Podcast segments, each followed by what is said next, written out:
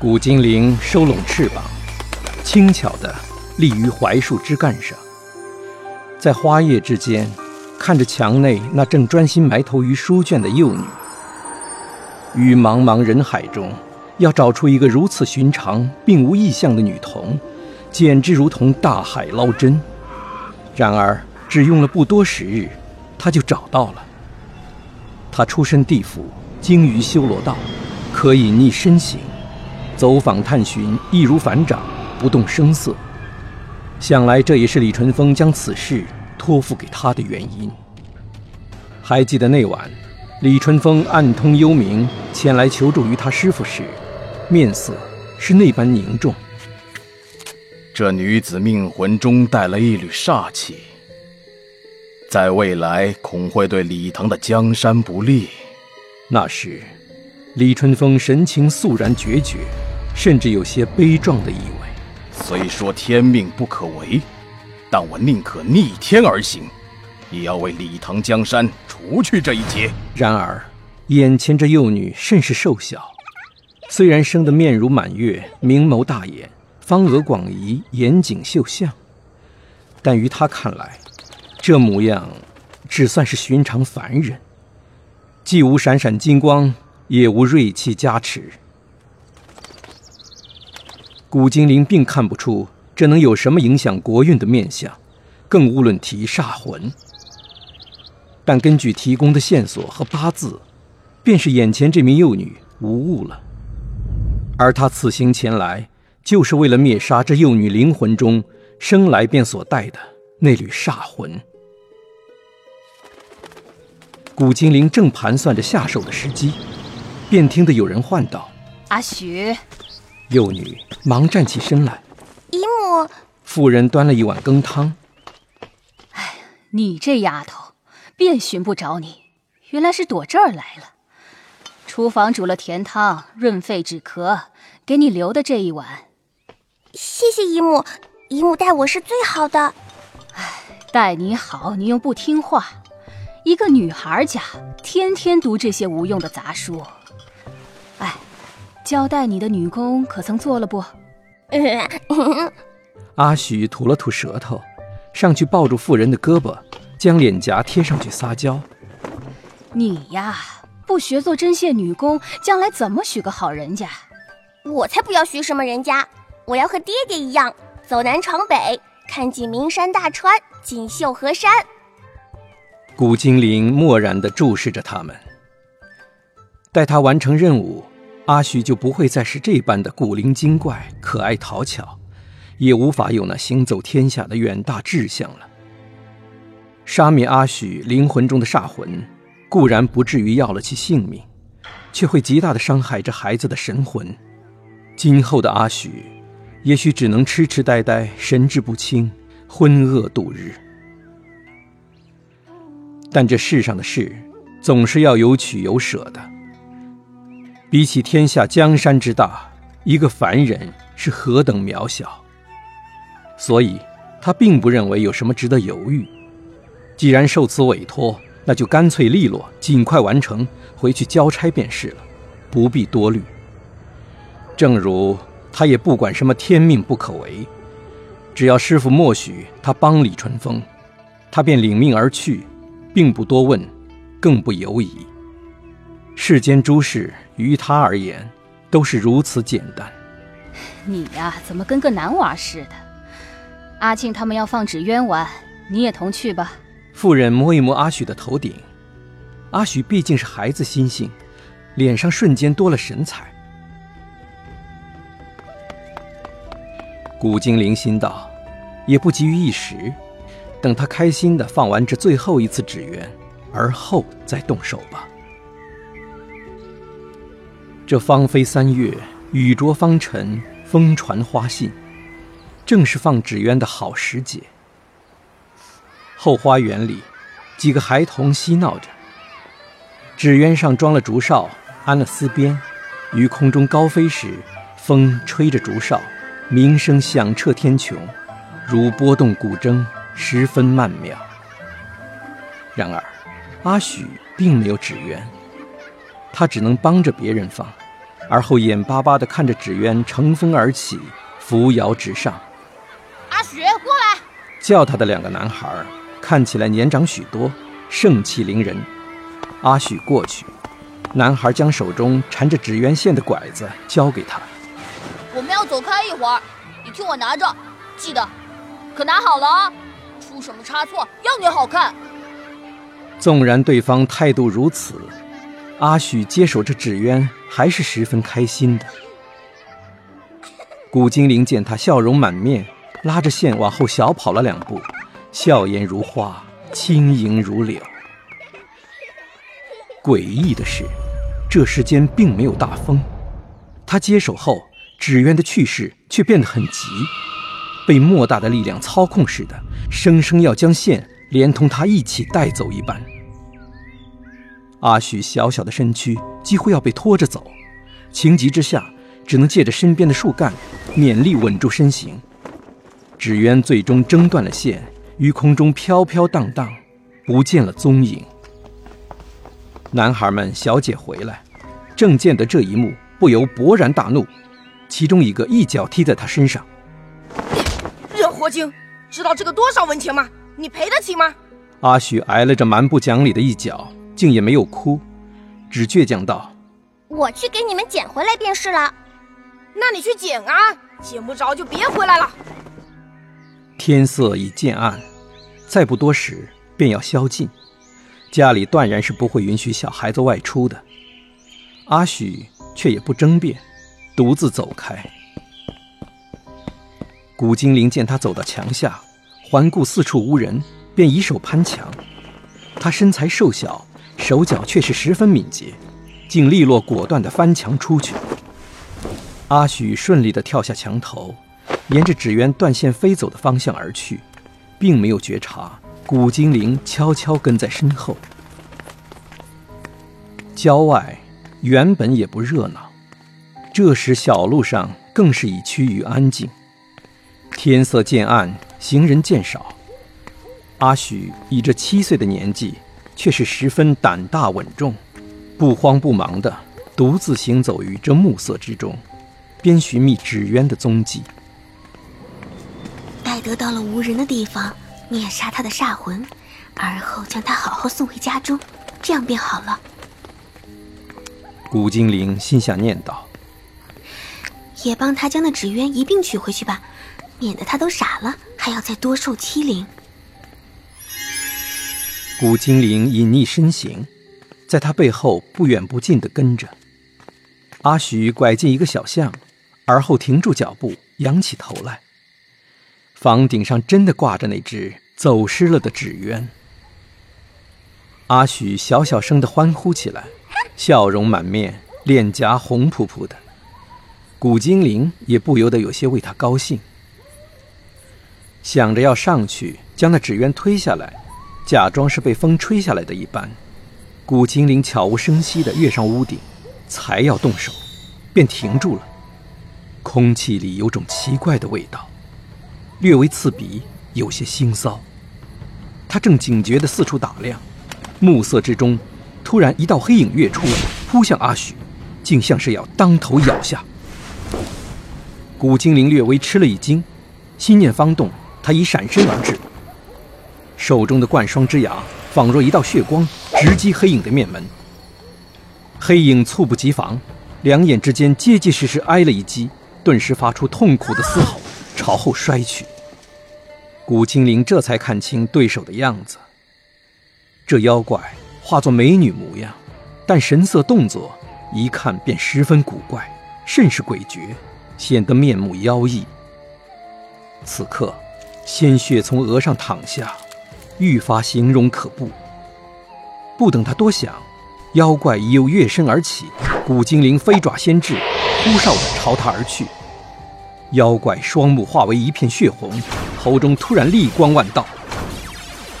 古精灵急速躲闪，堪堪避开这漫天而来的森寒利齿。然而，妖怪已又面目狰狞地朝呆立于一旁的阿许飞扑而去。古精灵想也不想，便流星般射向阿许身前。虽然保住阿许的性命并不是他的任务所在，但几乎是本能的，他已用躯体挡住了阿许。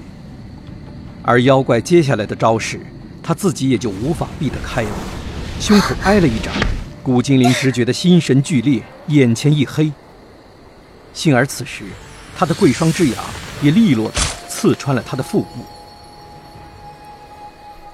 妖怪发出哀嚎，连退两步。数击之下未能得手，又受了伤，更摸不清形势如何，是否还有更多帮手。他顿时也没了恋战之意，不敢再拖延，只趔趔趄趄地消失在黑暗之中。这一场激斗只在片刻之间，巷子里又恢复了死寂。古精灵这才颓然跪倒在地，伤口疼痛异常。而后。他听得阿许在耳边略微颤抖的道：“恩人，恩人，你还好吗？”古精灵并不回应，只喃喃道：“这是七星狐狸，哪里来的这等大妖？”感觉到阿许试图扶他，不用管我。刚站起身，便觉得胸口气血一阵翻涌，他脚下一软，身体便要往前摔去。然而，并没有摔下，他感觉到阿许奋力撑住了他。恩人，恩人！阿许焦急地说：“我先带您回去，帮您治伤吧。”古精灵想说，他并不需要这凡人俗子、寻常人家的药材，伤势再重。他也自有办法解决，但在这时候流落街头是很不妙的。万一妖狐折返呢？他也需要一个安静的地方，一心一意为自己恢复伤口。阿许扶着他回到家门外，先有利索的翻墙进去，而后为古精灵打开了门，再悄悄带他进去，掩上大门。要委屈恩人了，阿许嗫嚅道。先在这里养伤。这里，指的是家中的酒窖。这并不是他的家，而是姨父姨母的。自从父亲去世后，家中突变，从并州搬来长安，他便寄居于此。姨母待人颇为亲厚，但其他人并不如此。姨父吝啬刻薄，两个表哥更是鲁莽无礼。他寄人篱下，人微言轻，已是凡事都需要小心谨慎。再从外面带人回来，即便是救命恩人，只怕也并得不到家里众人的好脸色，更会令个性温顺的姨母为难。古精灵倒是不介意待在酒窖，他甚至还挺喜欢这种阴暗湿冷的地方。但是，恩人，恩人，古精灵这辈子。未被人这样叫过，今日短短时间内已被如此呼唤了几十遍，全身上下俱是不自在，只觉得伤势都要更严重了，不由呻吟道：“你不要这么叫我，但您待我有救命之恩，理当要这么称呼您。嗯，但您不喜欢的话，不如我叫您一声姐姐吧。”古精灵姐姐。只得暂居于此，每日运功疗伤。阿许堪堪七岁，却已经一副小大人的模样。遭遇此事，最初的惊愕过后，便不再惊慌，也不声张，只每天带大家入睡了，悄悄带东西来酒窖。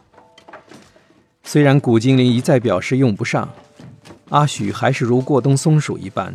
坚持为他搬来了各种各样的东西，药材、书卷、泥人瓦狗，当然最多的还是食物。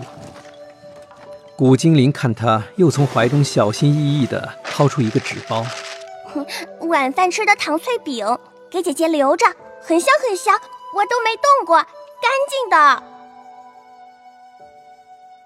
嗯，我吃过了，我一点不饿的。看着他天真乖巧的面庞，思及这孩子将来神智大伤、痴痴呆呆的模样，古精灵望着酒窖黑漆漆的顶部，只觉得这香甜的饼子也已难以下咽了。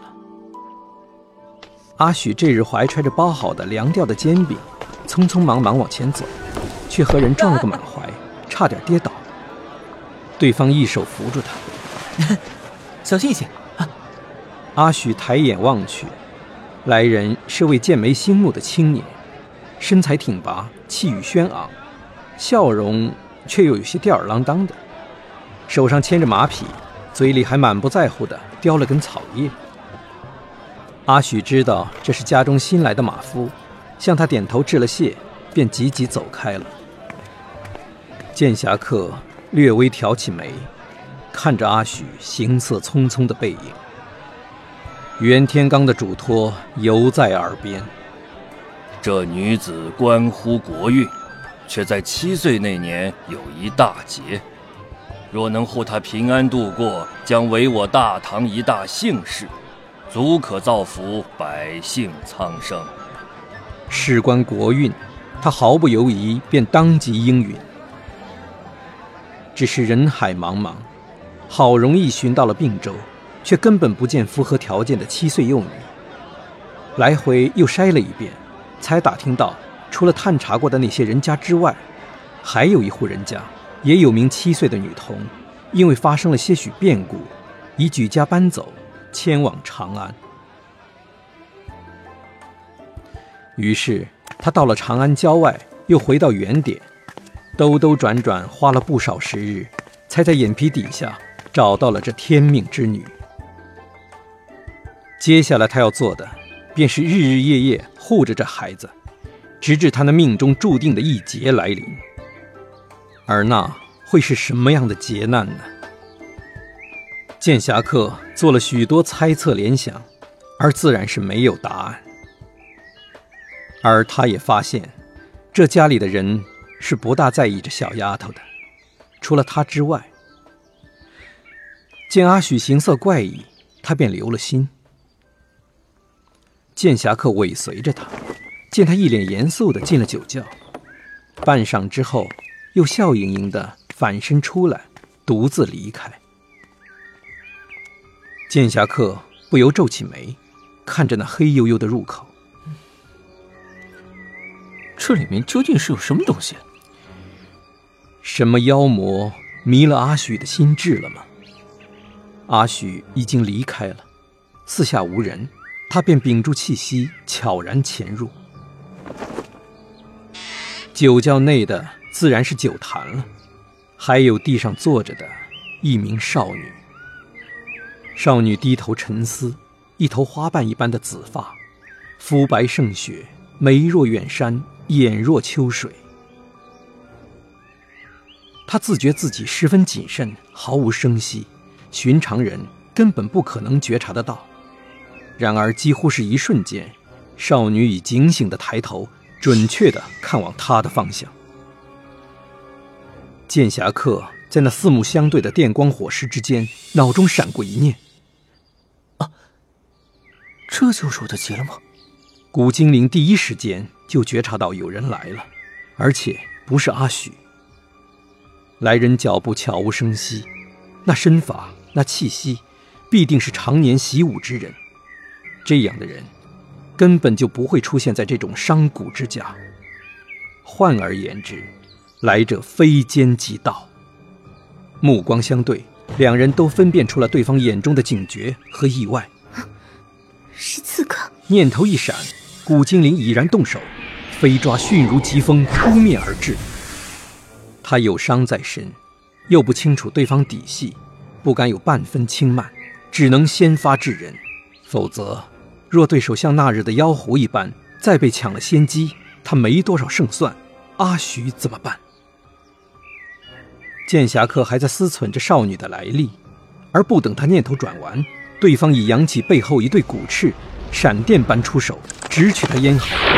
这不问青红皂白，便兵戎相见，只能说是敌非友了。剑侠客立即后退一步，果断举剑相迎。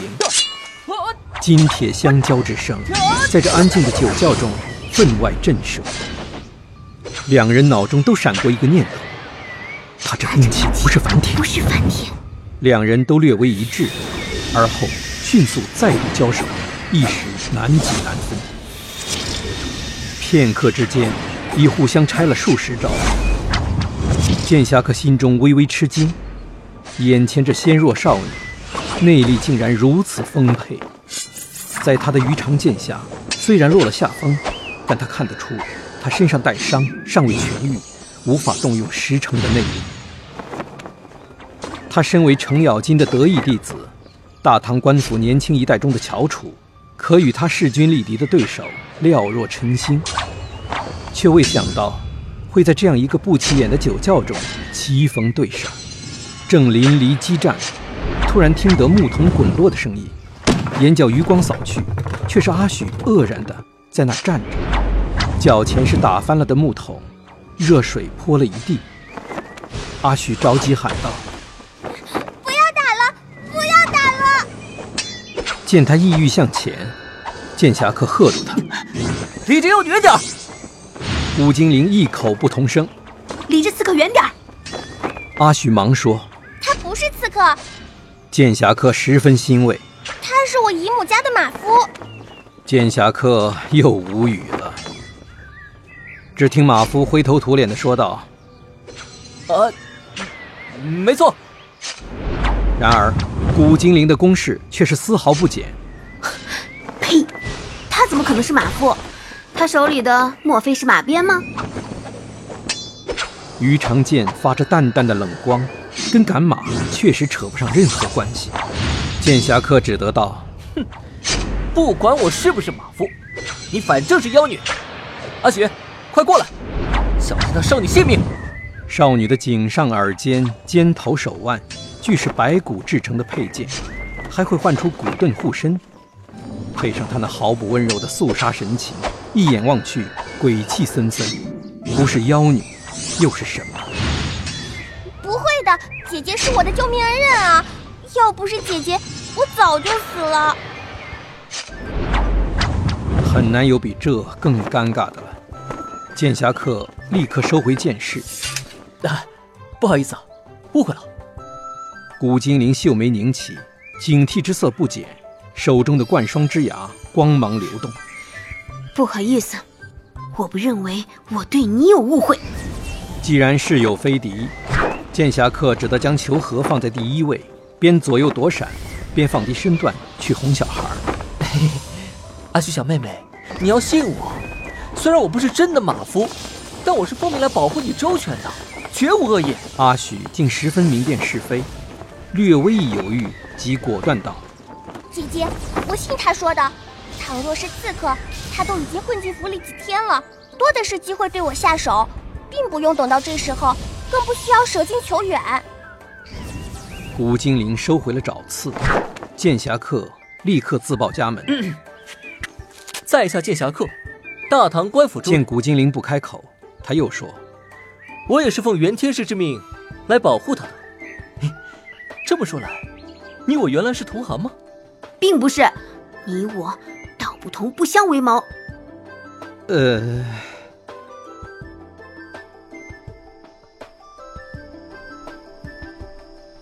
这晚剑侠客睡得不甚踏实，不是因为给马夫的床太简陋，而是他即便梦中也满脑子都是那少女的碧绿眼眸、血色爪刺，出手时。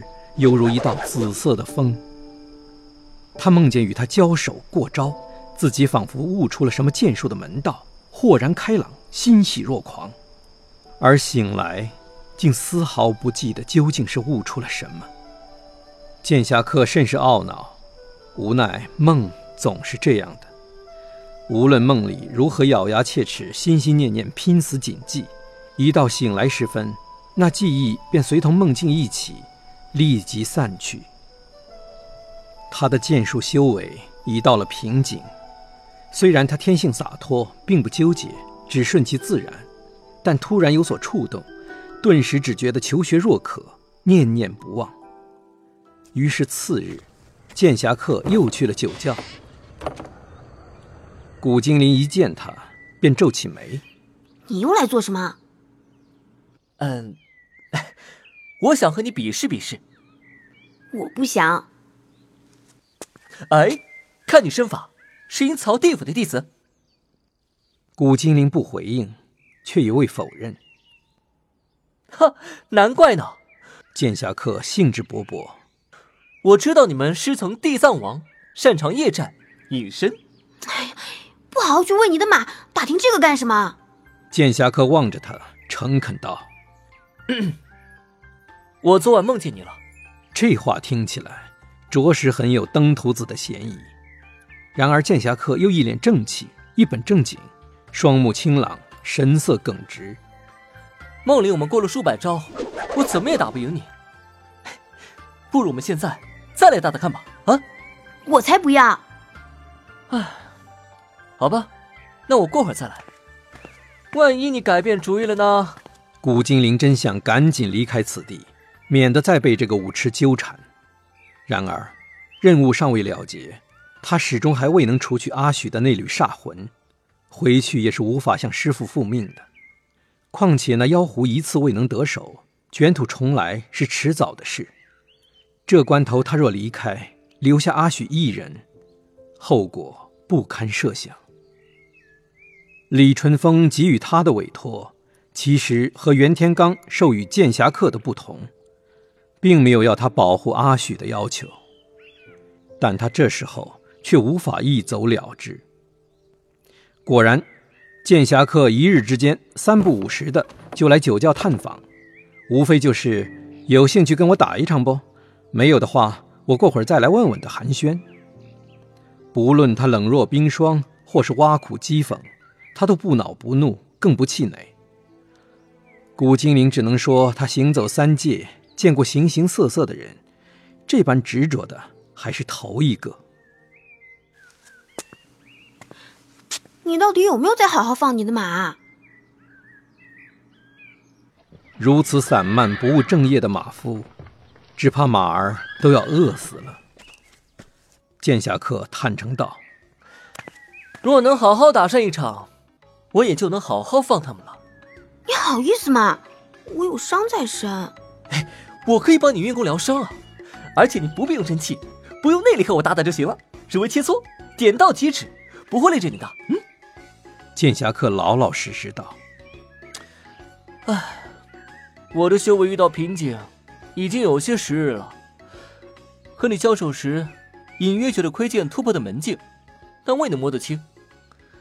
我只想。”再看得清楚一些。古精灵沉默了片刻，说：“那，你去给我和阿许弄些好的吃食来。”剑侠客顿时两眼放光，闪亮如星。哎，没问题，包在我身上。当晚，剑侠客带来一大包的吃食：樱桃碧螺、张肉饼、金乳酥、玉露团，甚至还有一只烧鸡。阿许捧着半边鸡腿，吃的腮帮子鼓鼓的，犹如一只松鼠。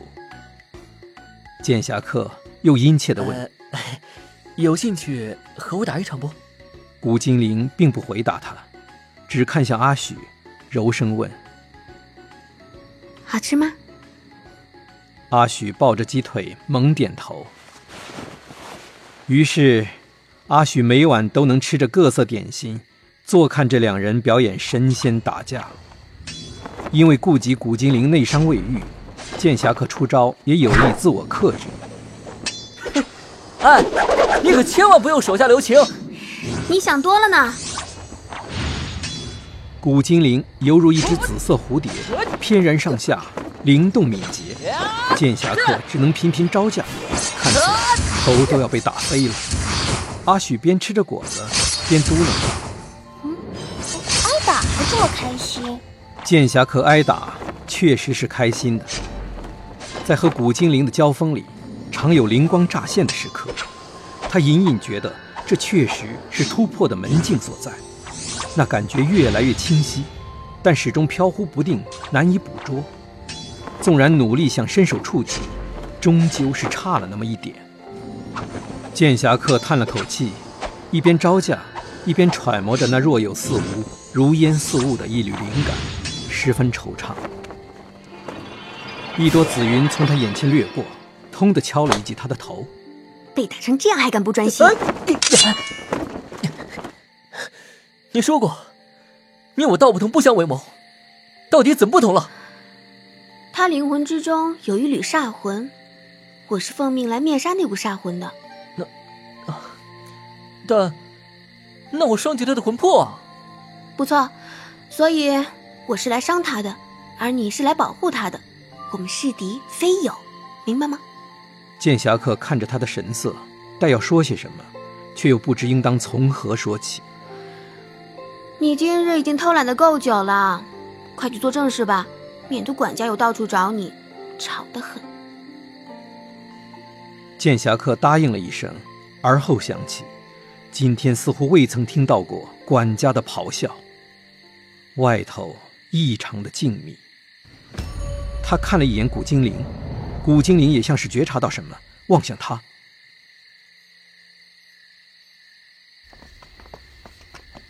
偌大的院中，只有阿许一人。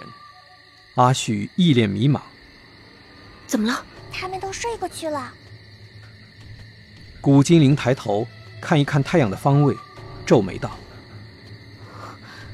怎么会？我姨父姨母、皇叔他们都在打盹儿，摇也摇不醒。”话音未落，剑侠客念头闪转，已骤然拔剑而起，横在三人身前。所有人都昏睡不醒，唯有他们三人尚有神智。他和古精灵不同于寻常人，而阿许也浑然不受影响，体质确实不属凡胎。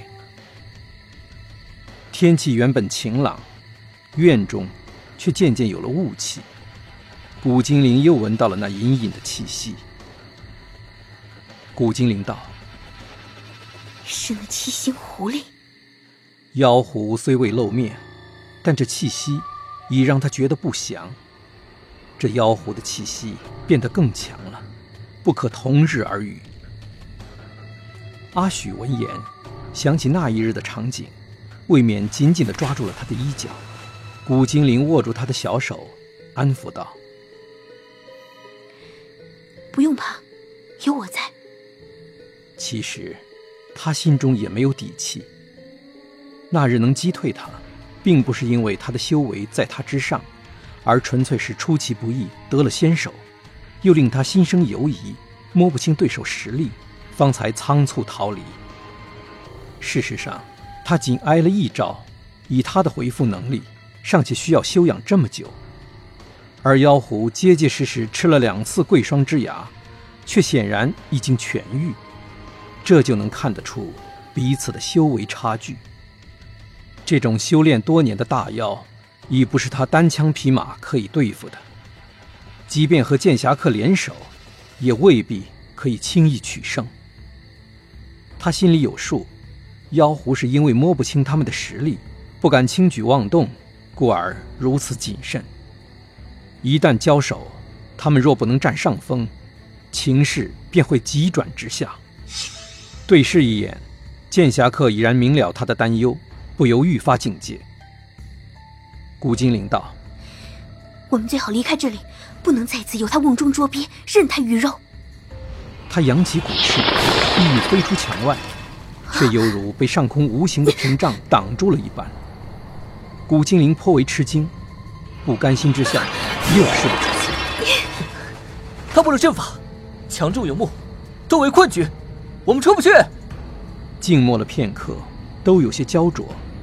阿许突然说：“其实土木互生，木破土而出，叶落地归根，土木相生，无穷无尽。”两人看向他，有土有木，也可以做成一个防御阵法。我从书上读到过，我们三个人照这样的方位站，应该可助我们抵挡妖气。空中冷不防传来一阵阴森高亢的笑声，极其兴奋一般。诡谲之至，听起来令人毛骨悚然。我果然没有找错人。一道阴影从天而降，迎面袭来。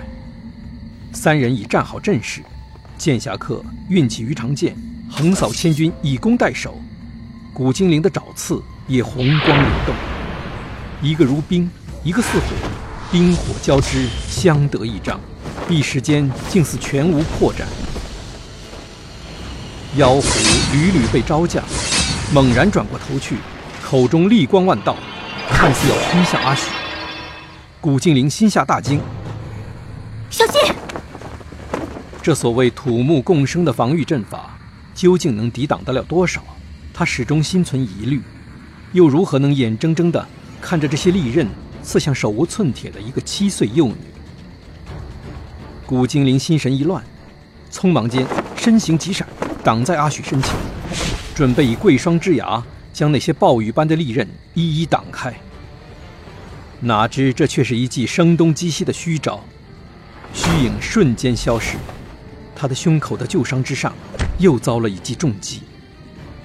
阵型变了，妖狐陡然身量暴涨，顷刻如老鹰抓小鸡一般，隔空将阿许一把抓起。糟了！古精灵醒悟过来。不是要杀我们。这妖狐的目的，不是要杀他报仇雪恨，更不是要杀阿许。若单纯想取阿许性命，他不必如此大费周章。妖狐是冲着阿许这具肉身来的，要夺取他的显贵命格，将这气运都占为己有。他的目的，始终只在于阿许这个人而已。剑侠客。也已心下了然，大喊：“别让他离开此地！”话音未落，古精灵已然迅速扬手，蛛网从天而降。妖狐的身形一滞，被定在原地，一时走脱不了。剑侠客鱼肠随之急出，剑身流星一般没入妖狐胸口。这衔接的天衣无缝，然而妖狐虽被定身，胳膊却暴涨数尺。利爪直取古精灵的咽喉，剑侠客有了那么一瞬的停滞。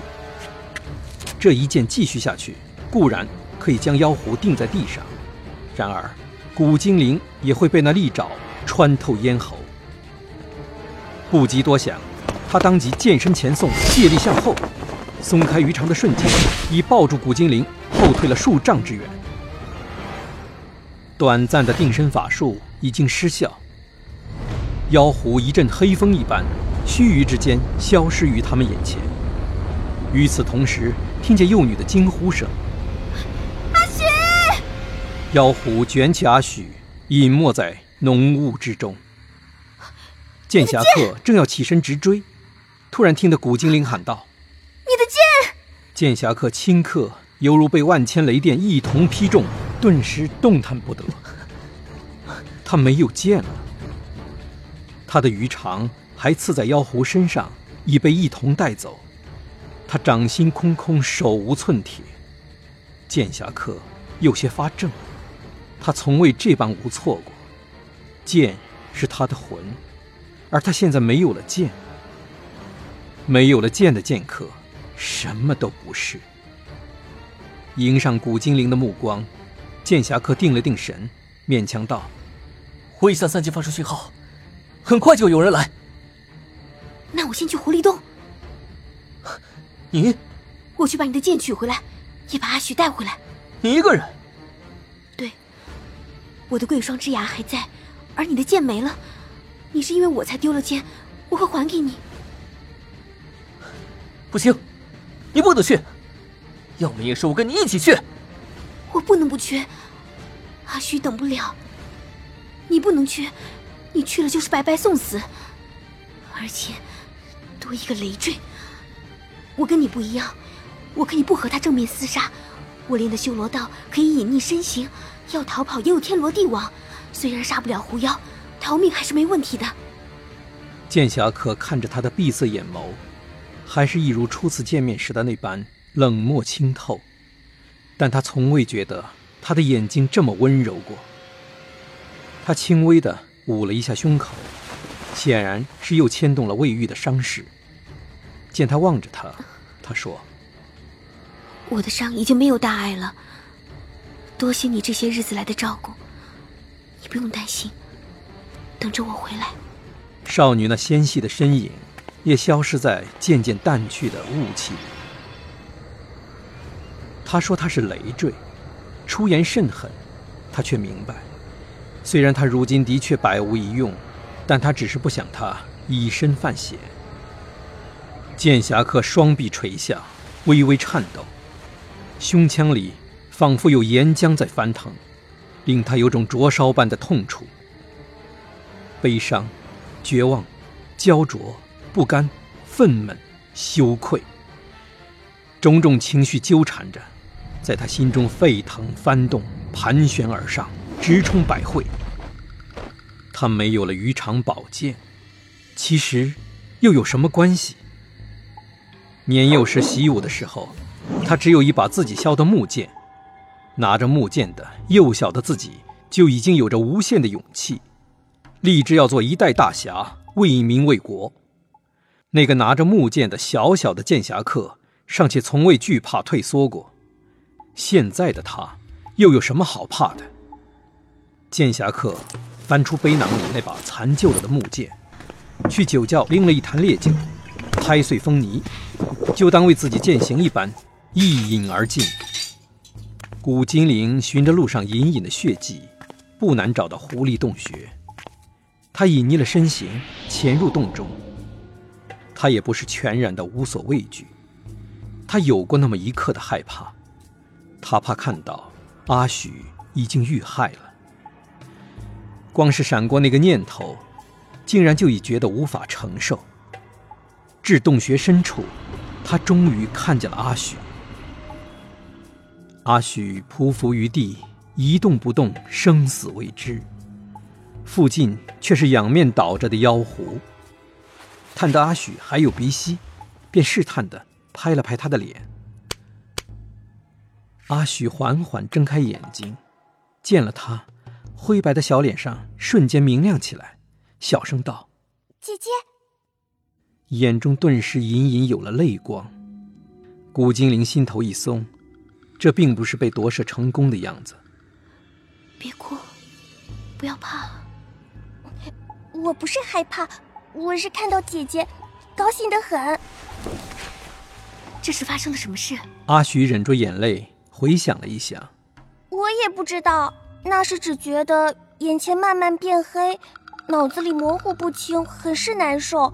好像有什么东西要挤进来，然后突然有很亮很亮的光。等我醒过来，就看到他晕倒在这里。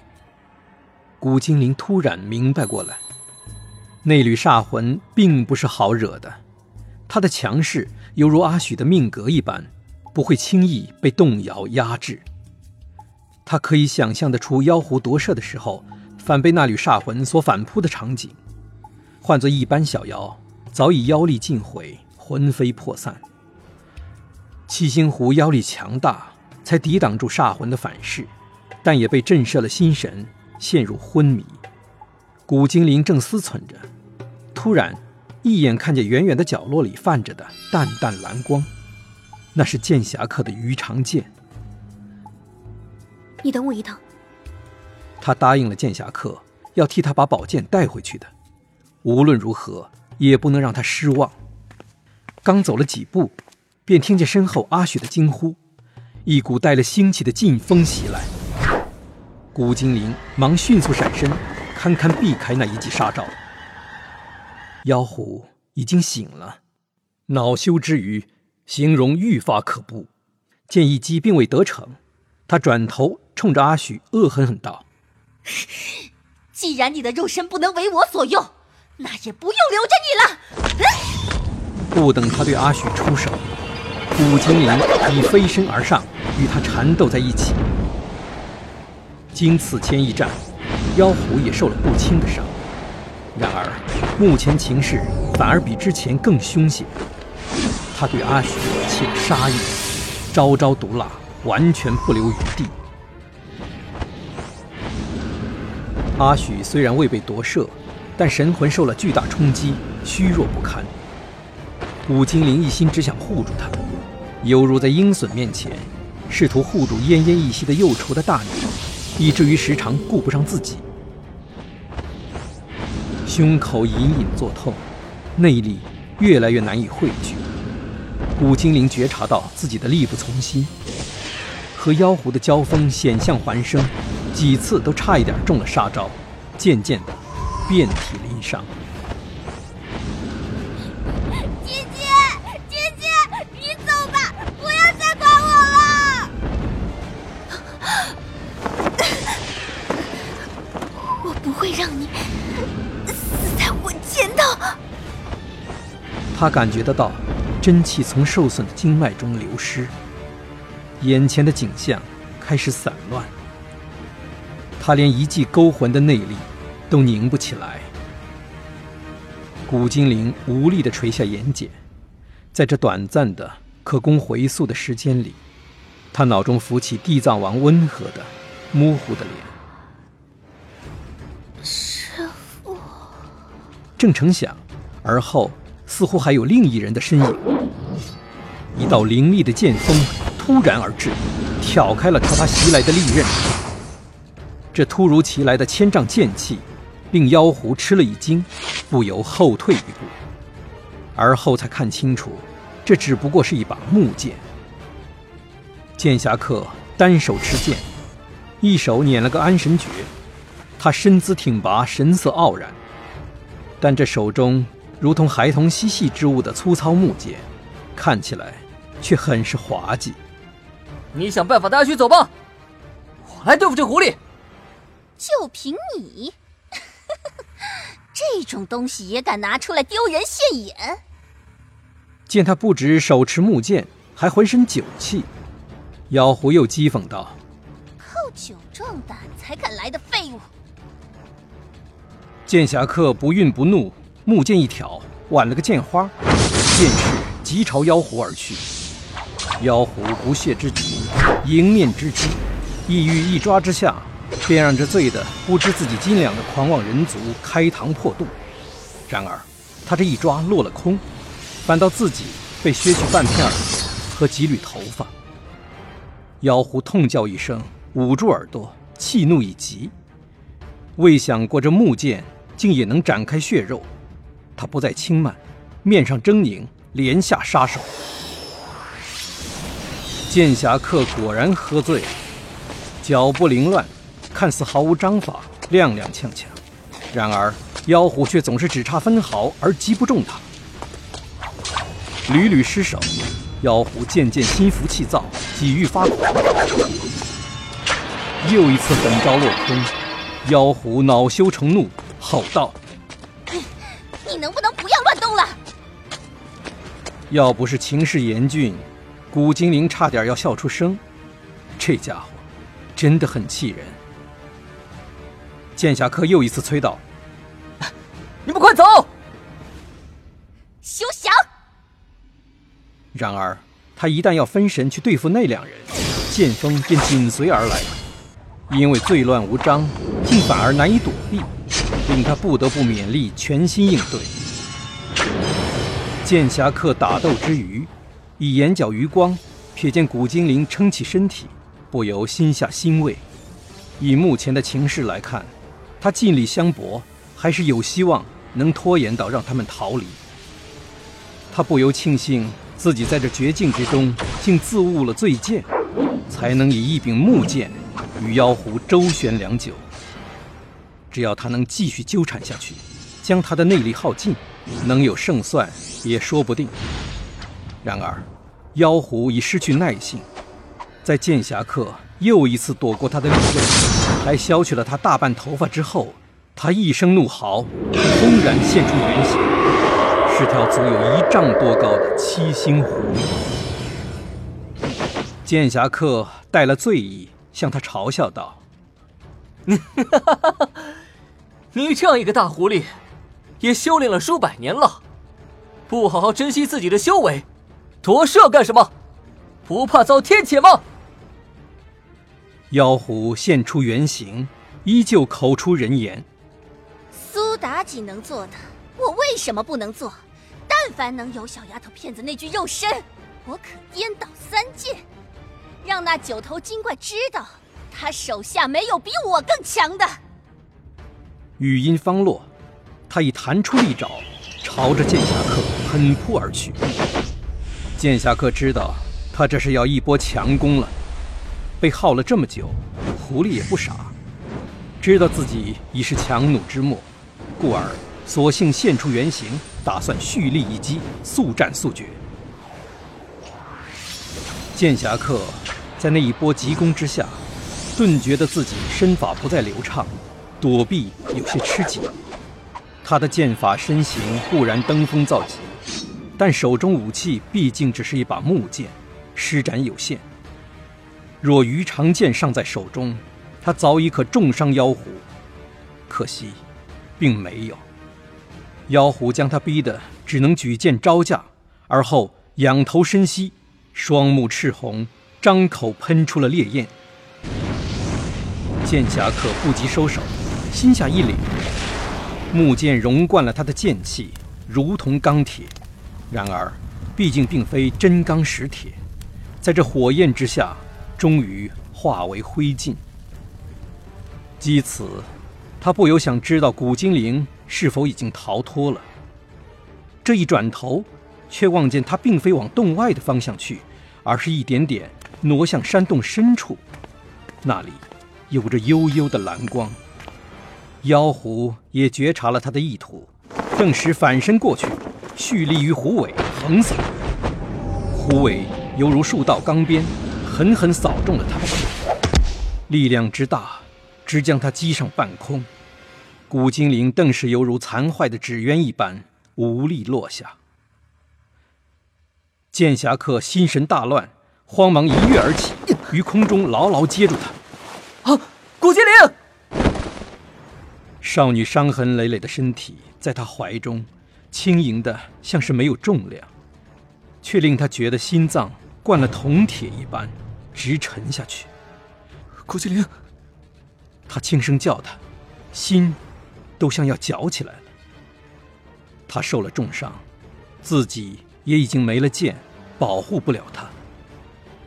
剑侠客抱住他，第一次清晰的感觉到自己在发抖。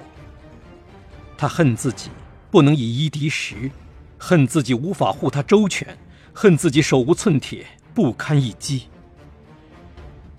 他心思坦荡，个性洒脱，从不刻意强求什么力量，却从未想到此刻这般希望自己足够强大。妖狐也踉跄了一下，站立不稳，体力似乎已消耗甚巨。剑侠客酸楚而不甘地想：若能补上致命一击，若他有鱼肠在手。然而他没有。古精灵哼出一声，紧皱眉头，似在强忍身上剧痛。而后，他抬起眼睛，深深地看着他。四目相对的瞬间，剑侠客觉得自己似乎从他眼中读懂了他的念头。然而，他不敢置信，一时略微犹疑。古精灵轻声道：“我来做你的。”剑，剑侠客突然醍醐灌顶，身似钢铁，心若琉璃，片叶飞花皆能为剑。无论重剑如倚天，轻巧如鱼肠，机敏如灵犀，虎拙如木剑，在他手中，都是可除妖降魔、济世救人的武器。即便他双手之间并不是真剑，是古精灵，那也一样啊。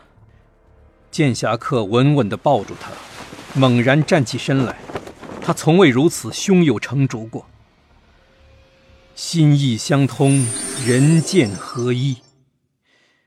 剑侠客气定于心，大喝一声，将他犹如利剑一般，用尽全力投掷了出去。古精灵纤巧的身形，犹如他失去的那把鱼肠，轻盈而凌冽，又狠绝地射向妖狐。剑侠客大吼：“趁现在！”妖狐也怒吼一声，跃起身来，利齿森森。然而，古精灵全身俱是剑气，去世之盛无法抵挡。只见他手中贯霜之牙，仿若血色流光，又似焚烧烈焰，电光一般，狠绝地刺入狐狸心脏。妖狐顿时发出几乎撼动山洞的哀嚎。血花喷出，好似烈焰迸发。那原本就受过剑伤的心脏，此刻蓦然炸开，化为一个偌大的血洞。妖狐身体在空中，做事依旧凶恶，然而双目中的血色光芒已暗淡下去，随后轰然落地。夜观天象的李淳风蓦然身躯一震，呆了半晌，终于长叹一声：“果真天命如此。罢了罢了，此劫已过，天意难违。”黑夜过去，天边已有破晓曙光，照着行走于乡间小路上的两大一小的身影。剑侠客酒已经醒了，背上扶着古精灵，阿许则在边上跟着。他原本想背一个抱一个，犹如搬家的松鼠一般，但阿许很是懂事，坚持自己已经能走，让剑侠客。专心背好受伤的古精灵。你助我杀了七星狐，又助我突破了修为，大恩大德，无以为报，只能……古精灵趴在他背上，瞪着他，心想：他若是敢说出以身相许，他就立刻暴揍他的头。只能为你做牛做马了。我才不要！他是当马夫当的还不过瘾吗？索性还想当马了。你的伤势未愈，正需要有人照顾。不需要。剑侠客还在毫不气馁的自我推销。哎，我可以助你除妖杀魔，为你挡风遮雨。你饿的时候帮你弄好吃的，你累的时候像这样背着你走啊。阿许抬头，扑闪着一双大眼，说：“哇，听起来好棒的呀！姐姐就要了吧。哦，对了。”等姐姐的伤势好了以后，哥哥你就要走了吗？当然不会啊！等他伤养好了，我还要跟他每日切磋讨教武艺呢。哥哥你就这么喜欢挨打啊？是吧？这俩还聊得有来有往，煞有介事。远远望得小路尽头有个妇人焦急张望的身影，阿许轻呼了一声：“姨母。”两人于是有意避开。看着阿许一路小鸟似的跌跌撞撞飞奔着，归巢一般扑进姨母怀中。你这孩子，你这孩子！妇人一把搂住他，哽咽着埋怨道：“这是去哪儿了？可吓死我了！”两人远远望着那紧紧相拥的一大一小。剑侠客突然问：“哎，你还要灭他的煞魂吗？”古精灵摇摇头，不了。哦，那缕煞魂至少可以护住他的神魂，令他不为妖怪所夺舍。不然，如若被妖怪占了肉身，岂不是对大唐气运更成威胁？古精灵瞪着他的耳朵，你笑什么？真想把那双耳朵左右开弓拧起来。瞧你说的这么一本正经的。就算是煞魂不能反噬妖怪，你也不会对他动手的。要动手，你早就动手了。你是那么拖泥带水的人吗？你遇见他的第一天没有下手，那你就永远不会对他出手了。嘿，我是一点儿都不意外。古精灵说不出话来，因为你虽然一副很难惹的样子，但其实很善良，又心软。你是我见过的最好的姑娘。古精灵做不得声，一双潭水般的碧眸瞪了他半晌，突然从他背上下来，虽步履不稳，还是转身就走。剑侠客吓一跳，忙追上去。哎哎哎，我错了，我错了，我不该说你难惹。古精灵头也不回，我就是很难惹。啊，那是我。不该说你心软，你话太多了。我话也可以很少的，你不喜欢的话，我可以不说话。你明明就在说个不停。啊啊！哎呀！哎喂喂！芳菲三月，路边桃花芬芳馥郁。这是冰雪消融，万物萌发的春天。